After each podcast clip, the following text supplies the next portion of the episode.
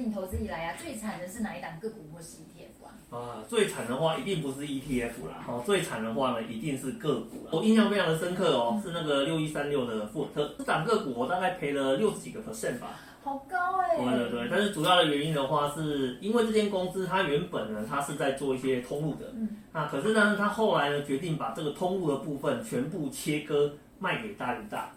哦，那我原本以为啊，这是一个公司起死回生的转机，但是没有想到啊啊，因为营收掉太多了，所以导致呢股价一直重挫。而我那时候还年轻，哦，没有注意到这件事情的后果有多严重，所以我就一直抱着，一直抱着，一直抱着，最后惨赔了六十几个 percent。哦，所以那时候就忍痛把它给出清了，因为我再也受不了了。所以，因为老师有过去这些惨痛经验，才能够成为现在的 ETF 代言家。想要知道 ETF 代言家怎么样成功的话，锁定我们频道，投资嗨什么就可以知道喽。